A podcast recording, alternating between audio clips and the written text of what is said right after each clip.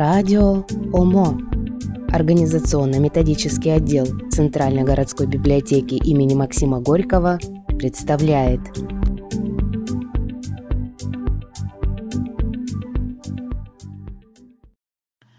Здравствуйте, дорогие коллеги! В преддверии начала работы программы наставничества в 2021 году хочу озвучить вам небольшой инструктаж, памятку для наставников и для стажеров. Итак, наставничество – это неформальный процесс обмена знаниями, профессиональным опытом и психологическая поддержка, получаемая обучаемым в работе и в профессиональном развитии. Наставничество включает формальные и неформальные коммуникации между сотрудником, имеющим большой объем актуальных знаний, и сотрудником, который обладает этими знаниями в меньшей степени – Личность наставника играет ключевую роль в успешном или, наоборот, деструктивном эффекте данного метода развития персонала. Наставник должен не только иметь соответствующие навыки, знания или опыт, но и уметь правильно и своевременно донести их до обучаемого сотрудника. Отсюда следует, что далеко не каждый человек способен исполнить роль наставника – Помимо отличного владения профессиональными навыками, наставники должны обладать целым рядом личностных качеств, из которых в первую очередь следует отметить чувство ответственности, целеустремленность, отзывчивость, терпение, чувство такта, владение приемами коммуникации и высокую самоорганизацию. Немаловажной для наставника является способность увлечь и заинтересовать своего подопечного – это в значительной мере повышает мотивацию сотрудника и эффективность процесса обучения. Даже после того, как благополучно заканчивается срок стажировки и обучаемый приступает к самостоятельной работе, наставник должен наблюдать за ним и быть готовым прийти на помощь в трудных ситуациях. В нашей системе наставниками являются профессионалы высокого класса, с большим опытом работы, поскольку им в процессе обучения приходится отвечать на огромное количество вопросов подопечного или стажера – предвидеть которые невозможно. Умения и навыки, приобретаемые стажером в процессе обучения, являются ценнейшим ресурсом, который невозможно получить ни в одном вузе. У наших наставников есть огромная любовь к своему делу, многолетний опыт работы и, главное, доброжелательное отношение к коллегам, стремление передать свой опыт. Наставник должен показать и рассказать все нюансы и тонкости библиотечного дела – а далее новичок уже в практической своей профессиональной деятельности создает сам свой большой и творческий профессиональный путь. Наставничество прочно укоренилось в нашей системе, и это пока единственный способ подготовки, адаптации кадров в таком интересном и творческом профессиональном направлении, как библиотечное дело. Итак, кто же может быть наставником? Наставник должен занимать должность хотя бы на один-два уровня выше своего подопечного – такой разрыв обеспечивает результативное взаимодействие и эффективную передачу данных. Этому правилу не всегда удается следовать, но к этому нужно стремиться. Не каждый сотрудник организации может быть наставником. Для этого необходимы специфические качества.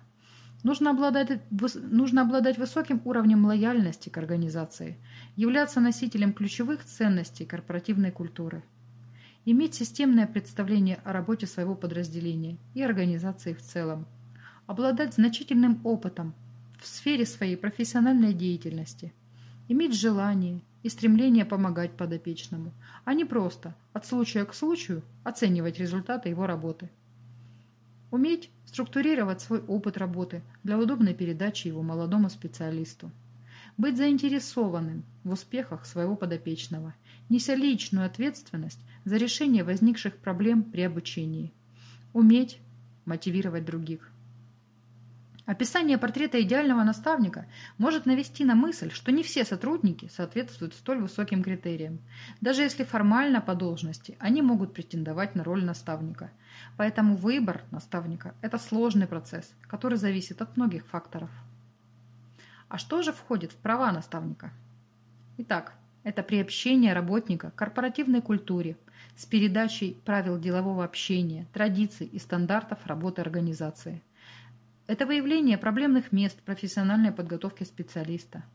Участие в формировании плана обучения стажера с указанием практической и теоретической поддержки на стажировке.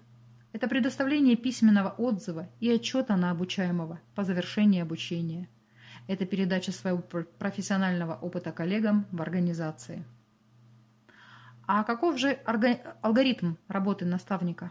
Итак, если вы хотите быть наставником, то вам необходимо изучить хорошо программу наставничества, выбрать тот модуль, наставником в котором вы бы хотели стать, подать заявку на готовность стать наставником в организационно-методический отдел Центральной городской библиотеки имени Горького, пройти экспресс-собеседование по своему модулю у специалиста,